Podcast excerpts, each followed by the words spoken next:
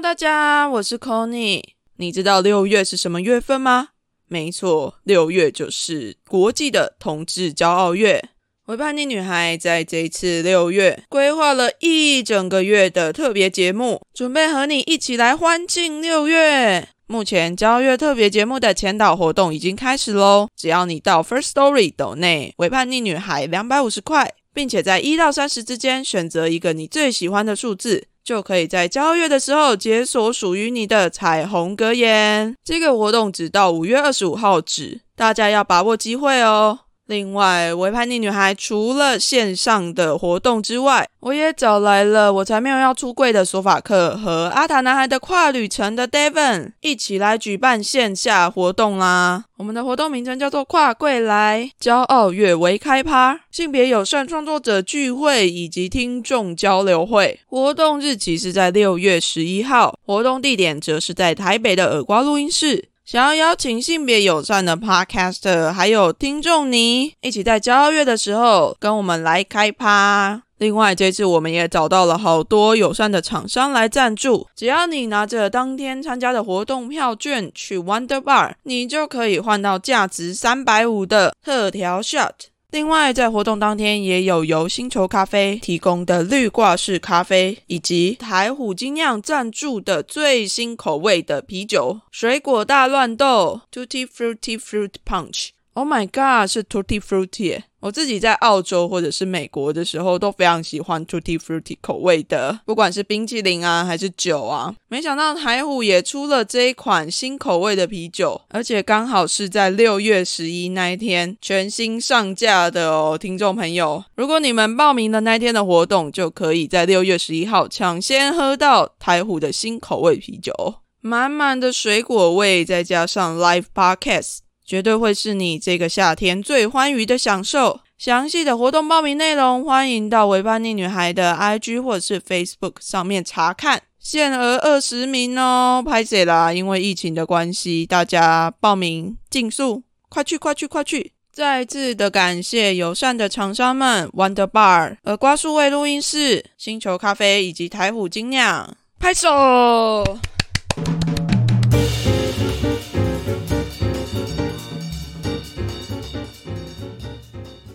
本集节目参与由台南在地的 Podcast 陈心堂咖啡馆主办，并有其他四十几个 Podcast 节目共同串联的交友大冒险。这次的交友大冒险会分成三个阶段，带大家找到不同类型的伙伴。八月七号到八月十号，寻找知音大作战。参与的节目会教你在人海中如何寻找到知音。八月十一号到八月十五号，线上交友神攻略。参与的节目会告诉你一些维持关系的攻略。八月十六号到八月二十号，交友见面加分题。参与的节目会教你怎么样在跟新朋友见面的时候大加分。相信各位听众在听完这些节目之后，也能够顺利找到新朋友啦。嗯，我叛逆女孩这次参与的就是第一个寻找知音大作战。如果大家还想知道到底还有哪些节目一起参与了交友大冒险呢？我已经把详细的资讯都放在节目资讯栏中，四十几个节目绝对够你听的啦！而这次我也自诩为交友大冒险中的女同志代表，因为这集 c o n y 带了超过十五位的女同志交友群组里的伙伴一起现身啦！到底女同志的交友群组是怎么样的空间呢？是不是有可能是一种奇妙的异次元空间？不然怎么能够容纳来自不同地区？我是基隆人、台北人、桃园人、彰化人、嘉义人、台南人、高雄人、屏东人。我人现在在日本东京，我人现在在澳洲，现在在德国。不同年纪，我十七岁、十九岁、二十一岁、二十五岁、二十七岁、三十三岁、三十六、四十四岁。不同的自我认同。我是 T，我是 P，是不分。不分。目前女同志，双偏同。我是双性恋，是泛性恋。我是恋，酷儿，关心不同议题，我关心体育、性别教育、少数族群、非主流的人们的人权议题。动保议题、劳动权益、性别环保、偏乡教育、死刑议题、居住正义、台湾独立、母语保存等议题。的人们呢？就让我们一起来一探究竟吧。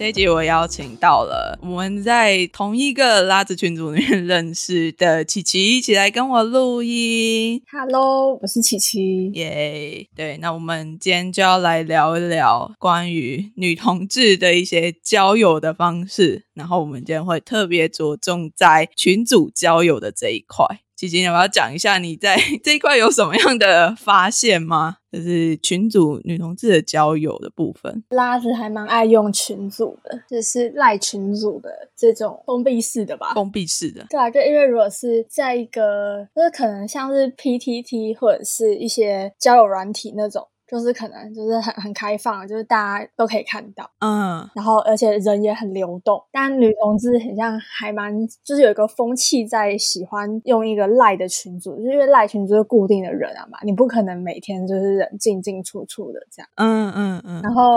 我就稍微问了一下，就是如果要讨论是各个不同的性倾向的族群喜欢用的交友模式的话，确实是 gay 跟异性恋比较没有那么常在用赖群组，所以算是一个女同志的特别偏好的现象吧。嗯，对啊，因为我有去问我的 gay 朋友，虽然说没有很多，但是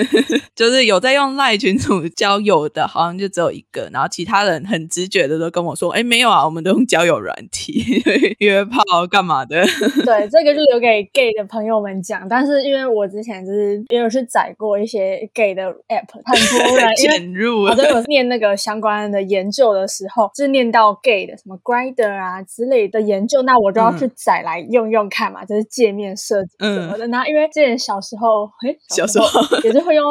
Lace Park 啊、Her 之类嗯的，嗯嗯，然后那个人数差很多，你说什么样的人数？使用者人数。哎，因为交友软体不是都会用距离来分嘛，对，那就大概看到那个距离，然后人的流动这样子，就是嗯，gay 的使用者是比较高的。然后还有一个很特别的现象，就是拉直的交友软体很容易被入侵。就是入侵的意思，就是其实没有真的要来这边交友的，嗯就是一些假账号。对，不只是大家想象到那种来凑热闹的异男哦对，还有那种就是 可能是中国账号嘛，就是假账号，然后他就是一照片就很假，就是盗图的，嗯然后跟你聊一聊之后就要你买虚拟货币啊什么的。诈骗账号。对，就是后来几个比较多人在用的垃圾交友软体都大量的这种账号出现，所以大家都慢慢的不用，嗯然后就可能这样这样消长，所以赖群组又更活跃。嗯嗯嗯嗯嗯，是，因为我已经很久没有在用那个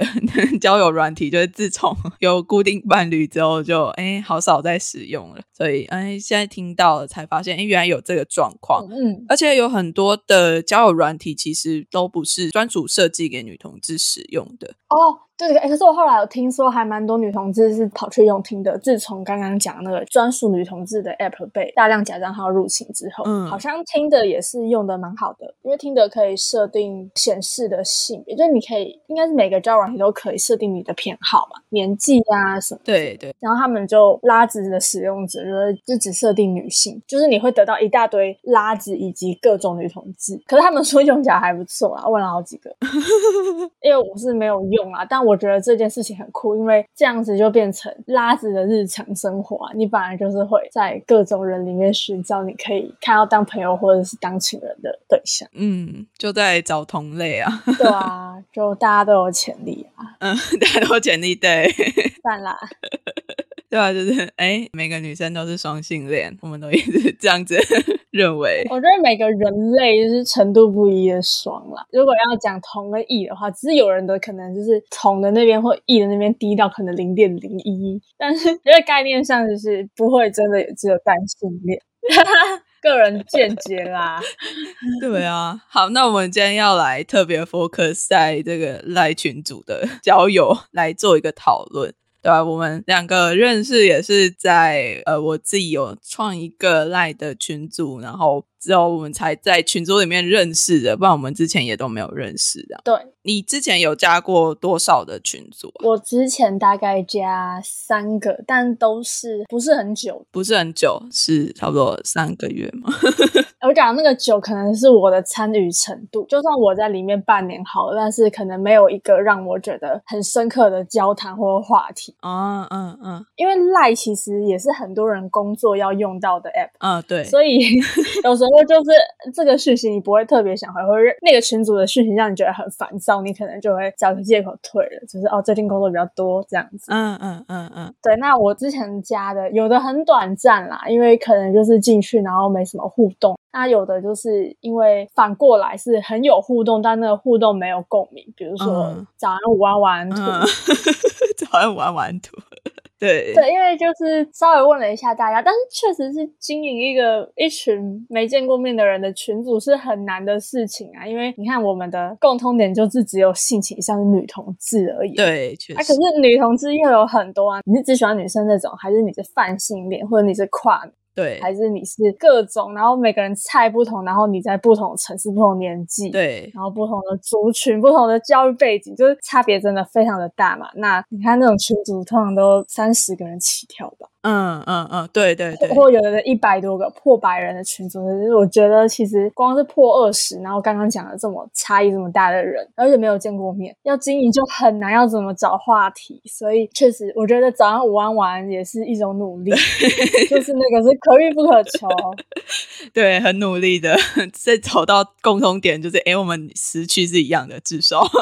对，呃，对对，然后如果在不同时区的人就要自己努力真啊。的就很困难哎。我自己的话，我自己加过的群组还蛮多的。我的自我认同其实也是从赖群组开始的吧，算是跟赖群组还蛮有蛮大的关系啦。因为我当时候还在摸索自己是不是女同志这件事情的时候，我其实一开始就是透过加入赖群组来探索嘛，就跟一群同类再找到一群同类，然后就来观察，诶他们是什么样子，然后我是什么样子，对啊，嗯所以我还蛮习惯这种交友方式的。嗯嗯，你讲的这个感觉让我想到很像是之前，嗯、性别理论刚传进台湾的时候，也是就是有一种互相一起成长，然后一起思辨的感觉。嗯就是在摸索自己是是不是女同志，或者是哪一种女同志的路上，有一群跟你一样的人一起。嗯然后刚刚讲到的那个是一开始台湾就是我们戒严蛮长一段时间，那戒严之后，在我们戒严的那个时候，其实西方有些国家已经有一些性别运动开始，它是以女性主义为主。对，后来就是传进台湾。我们解严之后呢，就是以可能大学或者是一些学者归国的学者，他们开始研究女性主义跟性别运动，然后他们大学就会有非常多这种大专的社团。嗯嗯嗯就是也是一群，就是一定跟自己生命经验有关，然后想要思考一些出路，或者是做更多的社会改变，嗯，就是一群以女大生为主啦。因为其实那时候开始还是很身份的经验出发，对就是你在生活中感觉到很多压迫，然后我们就一起来念女性主义，，对，那读书会啊，嗯或者是办一些活动，对、嗯对啊，因为我觉得这个就是网络时代之后的转变，因为那时候没有到处都有 WiFi 嘛，对啊，对啊所以你一定就是同校的社团，然后来跨校结盟，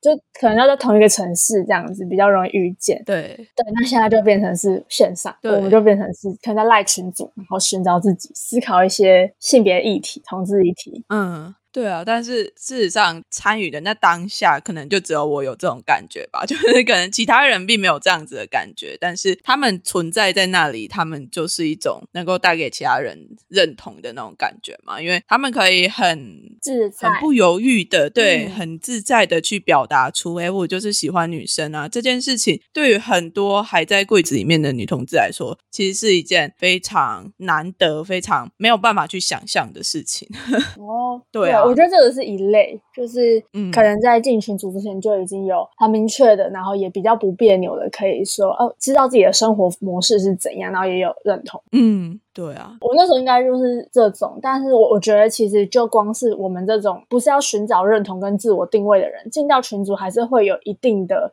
你还是会有一定的交流跟可能性出现，因为每个人的经验都太不同了，对啊，并不是有认同的人的就比较棒这样。嗯嗯嗯对，而且就是你可以知道更多可能你没想过的女同志啊，嗯，就是扩展到一些想象。对，真的，对啊，而且我觉得光是听大家的故事，大家的日常的困扰啊，或者是开心的事情，都是一种支持吧。嗯，一种情感上面的支持，就算你可能真的没有跟他见过面。但是他可能遇到跟你一样或者是非常类似的问题，你就会感觉到，哎，原来在某一个地方未知的那个人，他是跟你一样的，对他也是跟你有一样的感觉，他也是能够理解你遭遇到的事情，然后也可能发生在他的身上。对啊，而且即便是完全不同的经验，你也会扩展到对女同志群体的理解。哦，有人是这样子，然后他在困扰的是这个，那这个我可能也有困扰过，但我们的原因不同，嗯或是这我没困扰过，那他是为什么呢？这样，嗯嗯嗯，哎，我是社会科学背景的，就很爱想这些，就觉得很棒、很快乐。而且其实就刚刚那个交友软体也是，我很久没用了，但我之前还有载那个 app，我觉得有事没事上去看一下大家还好吗？大家现在长什么样子？也是很神奇诶，对啊，就是看一下交友软体上面还有什么样的人存在着。都要自以为里长，热爱关心各种世界上的女同，没有啦，没有办法到先关心台湾的女同志。所以这样也是不错啊，对啊，大家还好吗？这样对啊。好，那我们来讨论一下群组里面到底都在干嘛了。这应该大家也都还蛮好奇的。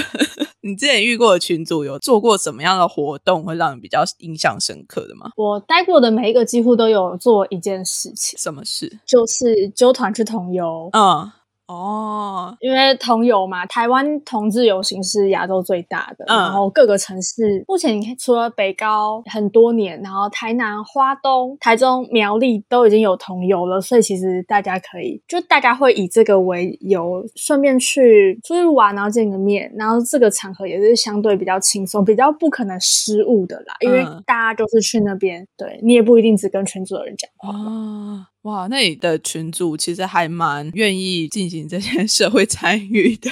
对，但我讲的这个是我待最久的那个，但我确切有点忘记多久，可是也是跟群主就是管理员有关。嗯嗯嗯他也是蛮嗯、呃跟 c o n y 一样很积极的在认识每一个人，嗯嗯嗯所以他算是会揪心的活动这样子。嗯嗯嗯嗯嗯。对，就是他也有想要产生大家见面的机会，这样。嗯，对啊，因为其实如果大家真的要见面的话，这不是一件非常容易的事，尤其是一群 从来都没有见过面的人，要怎么样在一个空间里面让这一群人能够很快的熟识起来，然后可以认识彼此，是一件非常困难的事情。对啊，真的很推荐第一次见面在同游，就是比约去咖啡店或者是吃火锅都还要绝对不尬啦。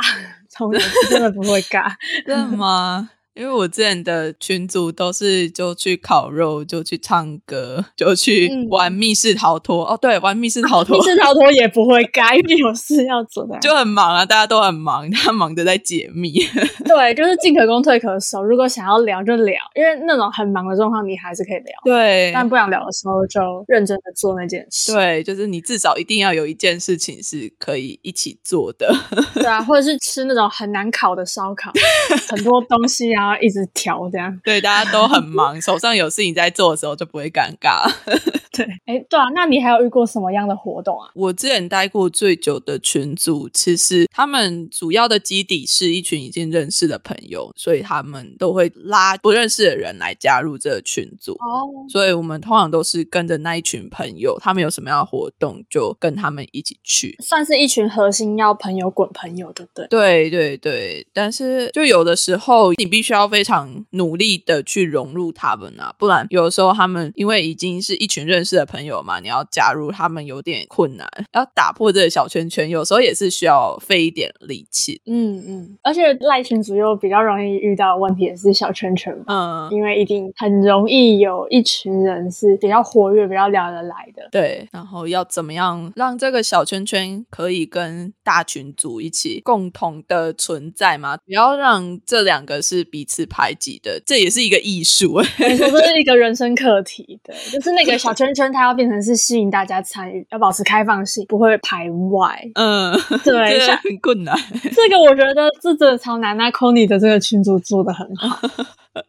哦，我稍微提一下，我们现在在这个群组，我们的群组名字叫做“这里没有框框”，耶！耶，对啊，是一个女同志群组。不过我们这里指的女同志的意思是，只要你认同自己是女性，然后你是有喜欢女性的这个可能性的话，我们就会通称她是女同志。双性恋啊、泛性恋啊，然后其他的单性恋、无性恋各种都可以，都可以在这里。跨女也可以，跨男也可以，对啊，都行啊。对啊，就是以自我认同为主的一个群组啦。在这个群组里面，我们觉得很重要的一个点是说，如何去保持一个开放性，然后去接受和自己不一样的意见的人，我们可以怎样去跟他共存，然后怎么样去找出一个彼此的平衡点吗？算是，嗯因为这里没有框框会，很有规划的在办很多活动，比如说，就是因为那时候我们群组出来的时候，刚好是那个 Clubhouse，嗯，然后我们就会办语音小房间。对。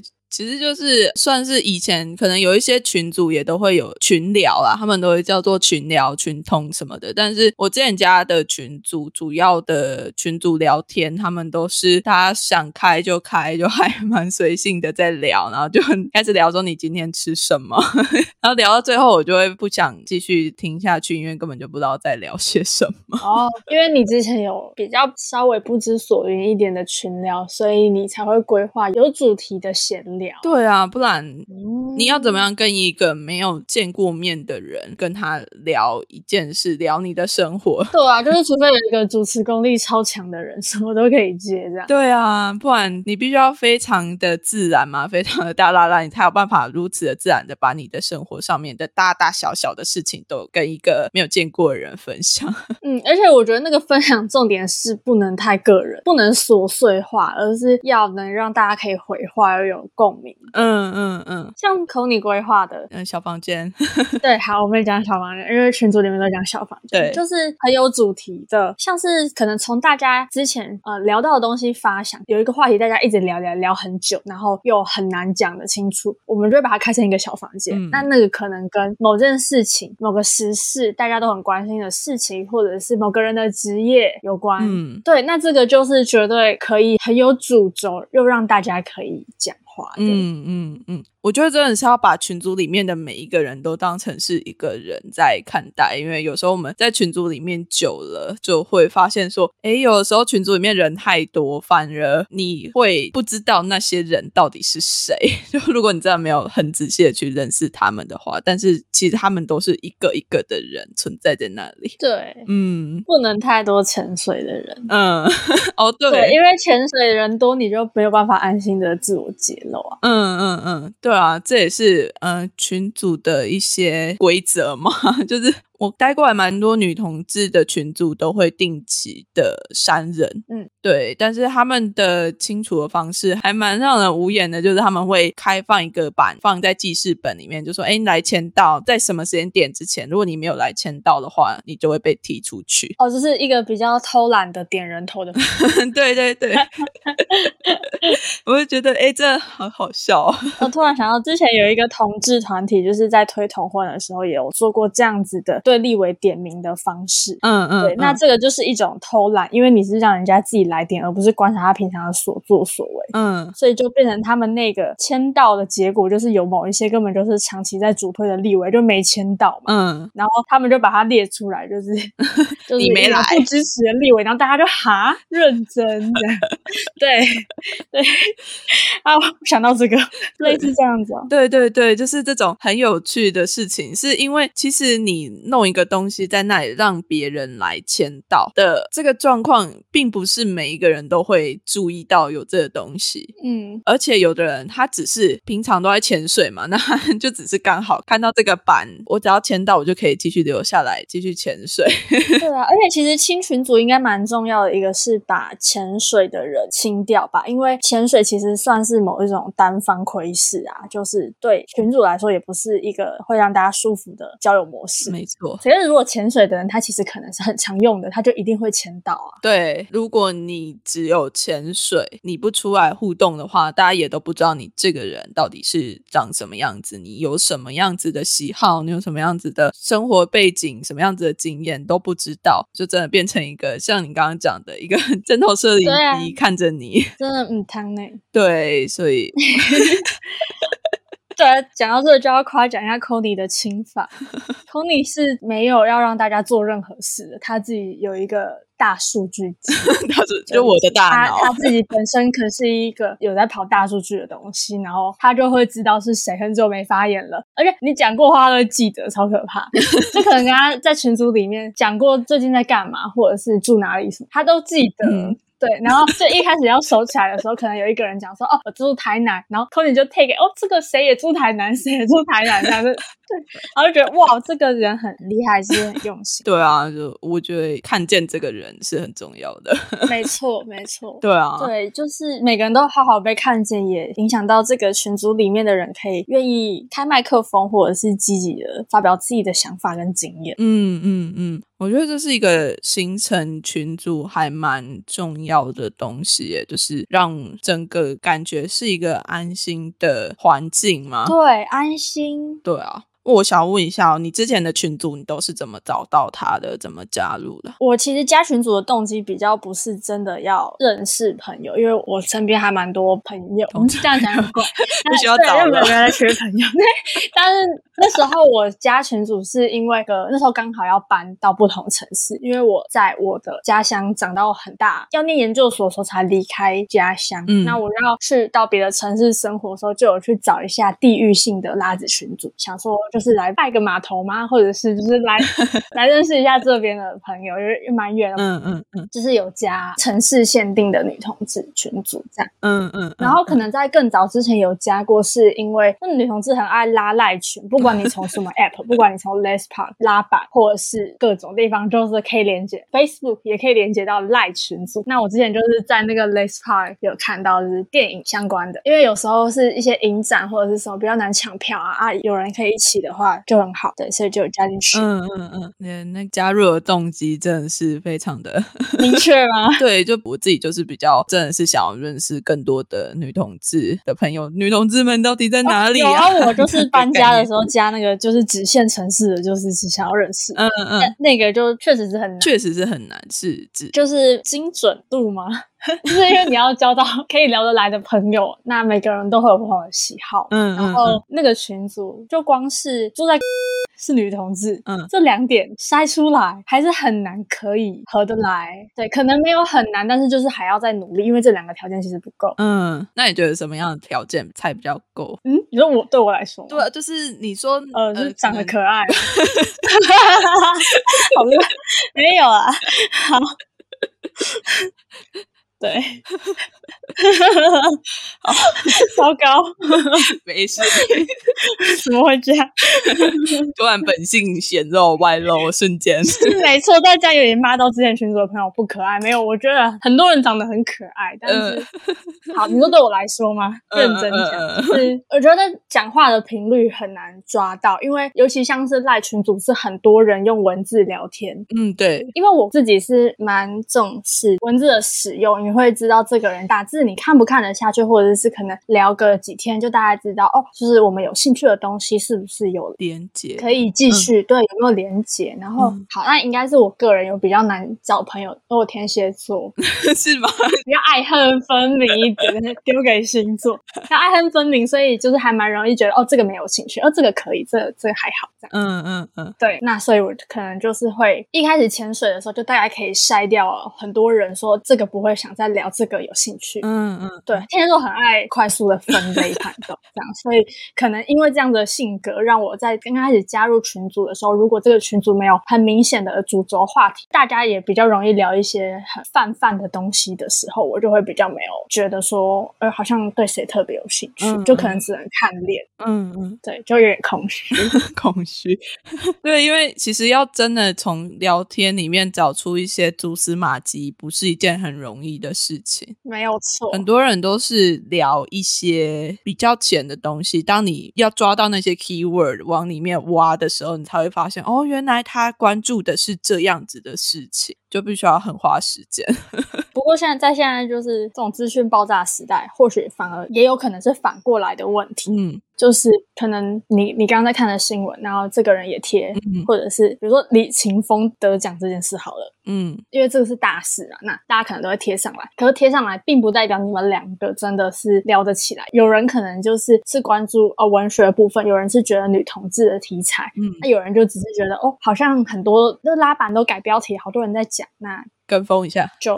对跟风也没有不好，但是就是之后会讲成怎样很不确定。嗯嗯嗯，对，我觉得在资讯量很爆炸的时代，反而应该是说，任何人交友可能都是这样的问题，因为我们知道要丢出什么标签，吸引什么人，嗯，或者是这个事情对你的意义是什么，每个人差很多、，对对对，然后 Kony 讲的那个问题也同时存在着，所以真的很难。嗯，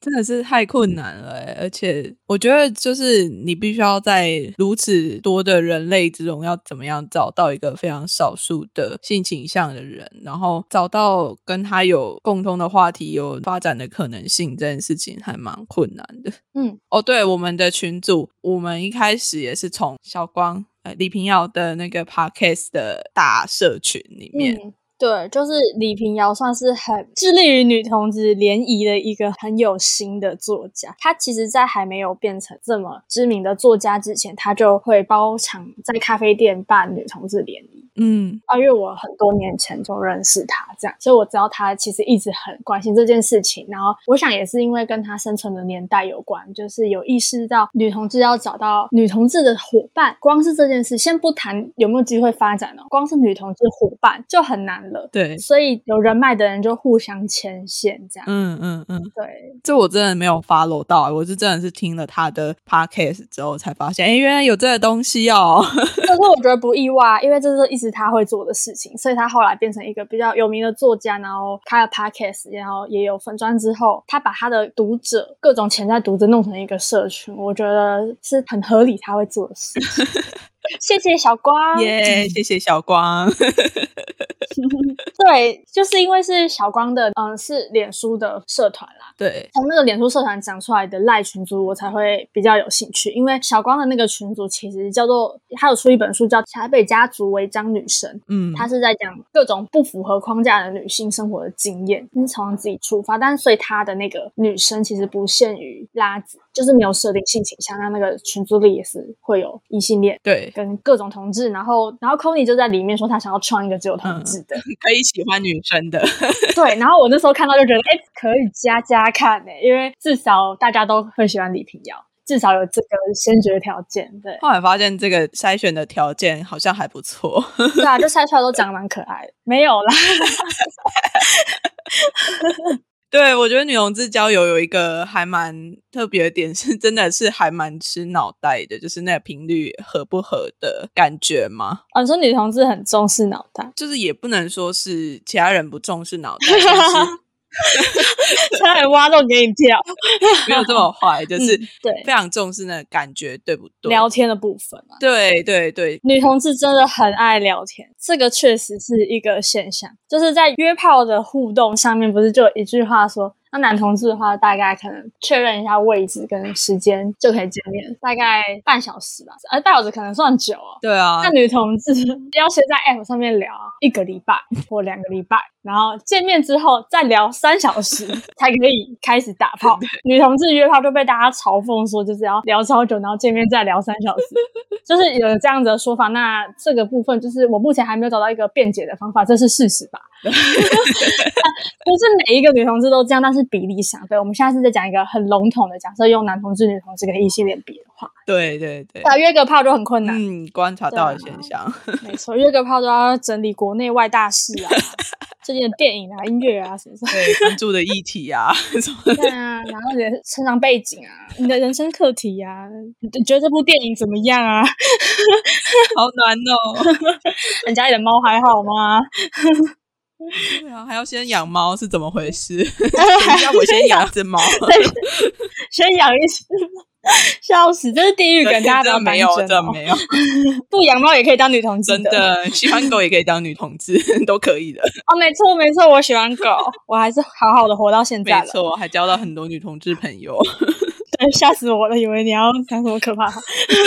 想听更多这次交友大冒险活动的 Podcast 吗？下载商岸的 App。就可以收听完所有的单集喽。App 里面还有 Social 讨论区，让你可以在听到有趣的单集时，马上就可以按下分享我的想法，就可以一起和其他一样喜欢 Podcast 的听众一起分享跟讨论呢。搞不好还有机会获得创作者的亲自回复呢。上岸的 App 每三天就会更新首页的主题，内容超级丰富，用过就回不去啦。那可是目前最多元齐全的中文 Podcast App 呢。为叛逆女孩也会在 social 讨论区等你哦。就是我觉得女同志社群有时候会遇到一个比较困难的点，就是很容易有很多不是女同志的男性哦，主要就是男性会想要窥探这个社群。对啊，因为这个跟我们的性文化有关嘛。嗯，女生的性都是被视为是可以被窥探，或者就是有一个赚赔逻辑的意思，就是男性只要多得到一点性的资讯都是赚。嗯，他知道很多性知识，然后他看过很多别人的身体是赚，可是女性不是。对你知道他都是性知识，或者是身体被人家看见是亏的。对，所以女同志即使不是异女，也是活在这样子的文化框架下。没错。所以女同志的性质就是 double 嘛，就是更加成，让大家很好奇。对，哦我觉得最经典的例子就是你想，假设是一个一个异女喜欢上 gay，嗯，那她的反应会是什么？就是难过自己处理，然后 OK 的话就祝福他。对，可是如果是一个异男喜欢上单性恋的拉子，嗯，他的做法可能是会觉得我要赢过你的女友，赢过你的对象。真的，我要把你抢过来，才能证明一些什么。他就觉得我天生就是预设值就比较高，还是怎么样？那很多像是 gay 啊，公开的资料如果有 gay，像电影啊，或者是谁的生活，他出柜的话，可能孔彤的反应对 gay 就是哦恶心，但孔彤的反应对拉子会是加一，嗯，就是异男会很爱用加一来讲女同志。对，对，但是这里不需要你，对，但他们就是会这样，所以这就是一种，我觉得是在这种文化下长出来的，变成说异男很想要窥探女同志。嗯嗯，所以我觉得这也是为什么女同志的群组有时候会非常难加入嘛，因为必须要设很多道关卡来防止有一些有心的人士来混入。对啊，而且那个其实混入并不是一种就是我们经不起挑战，其实要战的话是不会输的，只是觉得很麻烦，嗯不要再来吵了。就你想了解什么，自己 Google 都可以，对啊，不用进入一个拉着群组，然后问一些很基本的问题，然后曝光之后又又被踢出去，很烦呢、我们人生已经很多事情，真的很多医疗关注，我不想理你了。对呀、很多猫要喂。不要闹，自己为自己的无知负责。对，我觉得就是，而且我觉得还蛮有趣的，因为我后来有再去加一些女同志的社群，那社群就是赖上面一个可以匿名加入的东西。只要你要加女同志的社群的时候，你都一定会有一个哎你要加入的问一个问题。但是当只要到男同志的社群的时候，你 根本就不需要被问什么问题，你就可以直接加入，反差感超大。哦，对啊，这也是刚刚讲的窥视问题，因为异女就是在这个文化下，当然就不会想要去窥视 gay 嘛。哎，应该是说，就算那个窥视，也不会是有敌意的，就是可能就是像我这样子，就是不需要的人，我想要知道一下 gay 的 app 是什么界面，怎么用，我去看一下，我不会去骚扰上面的使用者、嗯，对，我就是想去看一下，对。但是如果是来窥视拉子的，通常都会觉得他自己可以发动攻击。嗯，对，就诶我有一根屌哦，来来来，什么？怎么了吗？那是什么？就是 gay 就不会设一个进入的门槛，然后拉子就会。对，哎，还蛮好奇，你看过哪一种门槛？要怎么确认你是拉？就是会问一些问题啊，他就会问你说你是不是女同志，或者是一些关于女同志的一些用语啊，拉子是什么意思，然后 TP 是什么意思，类似这样的东西。虽然说这些东西，如果你真的要去查询，然后要混入的话，也是就是 Google 就可以对对，就蛮好奇这个到底要怎么设，可以真的比较有效的判断出拉子本人。哦，还有另外一种就是，我们要加入群组，一定会经由管理员先询问，或者是先跟他聊过，才把他加入。哦，所以管理员会跟那个申请的人私聊。对，会先聊聊一轮之后，再确定说，哎，好，那这个人不是怪怪的人，你 就可以把他加进去。嗯，是很费工的。嗯，我觉得这个可以跟以前女同志酒爸的经验，我也是看书啦，就是热线出版的那个《阿妈女朋友》里面，他也是有说到，以前的女同志夜店也都是地底下的一个人传一个人，然后你要有熟识的人才有这个入口可以进去。对，然后或者是通关密语这样。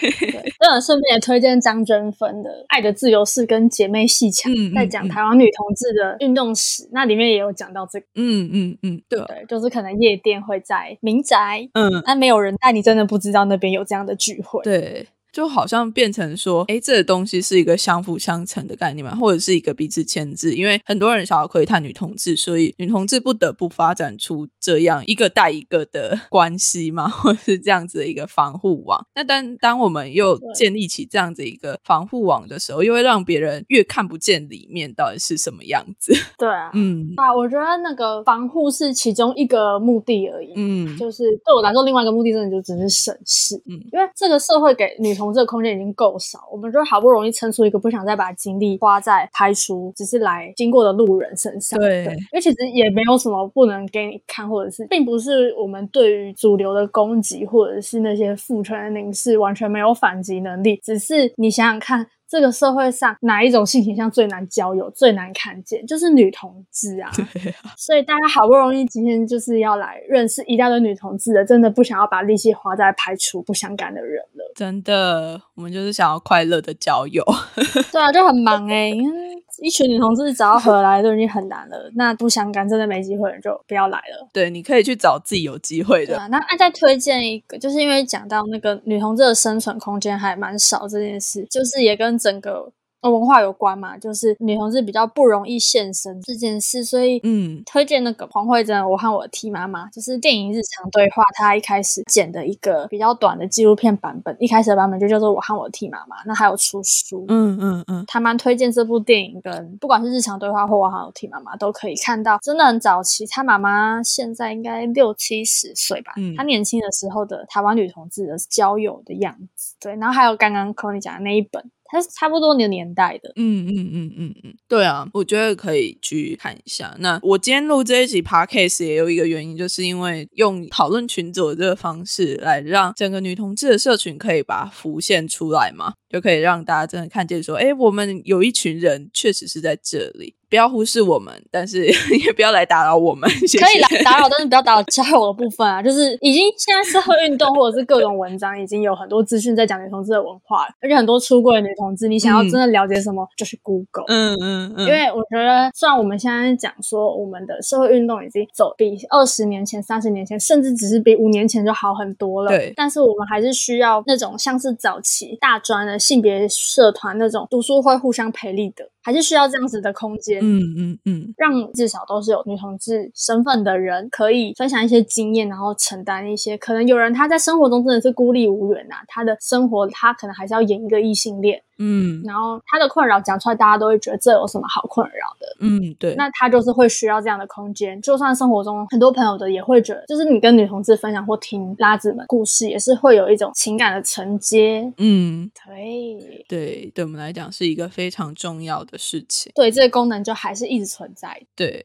那最后我会播放一下，这里没有框框，群组的人对于群组的感觉跟感受，会在里面听到很多我们刚刚提到的一些感受的关键字啊，就像是这也是令人安心的，是一个温馨的地方。我觉得这就是我们一直都在寻找的，不管是不是使用群组交友，都是一个就是连线吧，互相支援、互相培力，然后产出一些空间。嗯其实还蛮希望有一天根本不需要这种群组、对啊就是大家各种朋友都可以这样子好好的生活。对各种平等的讨论，每个人都可以好好的、认真的被对待。，yes，这个群组给我像家一样温馨的感觉，觉得温暖安全，很温暖，很有包容性，非常安心的感觉，安心的感觉安，心自在的感觉。安觉心、，轻松、被接纳的感觉。温暖、包容，在这里都能有所被接纳的感觉、。温暖，而且很上进的感，觉，很能互相包容归感觉，属的感。觉，归属感那个原来我不是一类的感觉。舒。服的感觉，欢乐的感丰富、包容、温暖的感觉。